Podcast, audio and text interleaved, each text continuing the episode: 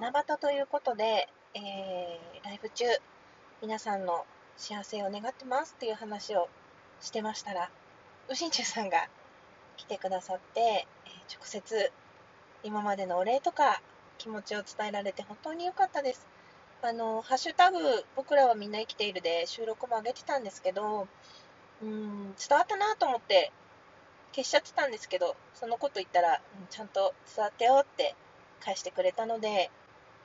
本当に嬉しかったです。もうなんかびっくりしちゃったから、とりあえず生きてますって 言ってしまったんだけど、うん、やっぱりずっとね、同じ場所で、同じ関係でっていうのが続くとは思っていないので、だからこそ今の関係、今こうやってライブでも収録でも、ちょっとしたところでね、ツイッターとかでもね、そうやってか関わりが持てる今の状況を大事にしていきたいなって思いました。うん、もしね、離れてしまうことがあったとしても、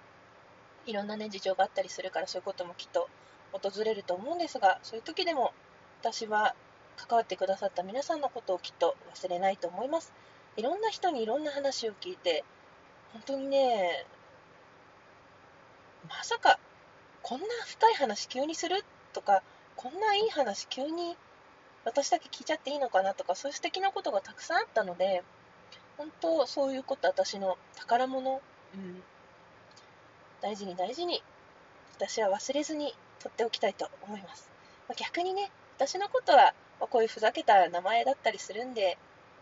どこかでこういう人いたよなとか、たまに思い出してもらえる程度の存在だったらいいなと思ったりした七夕でした。皆さんはどんな願い事をしますか？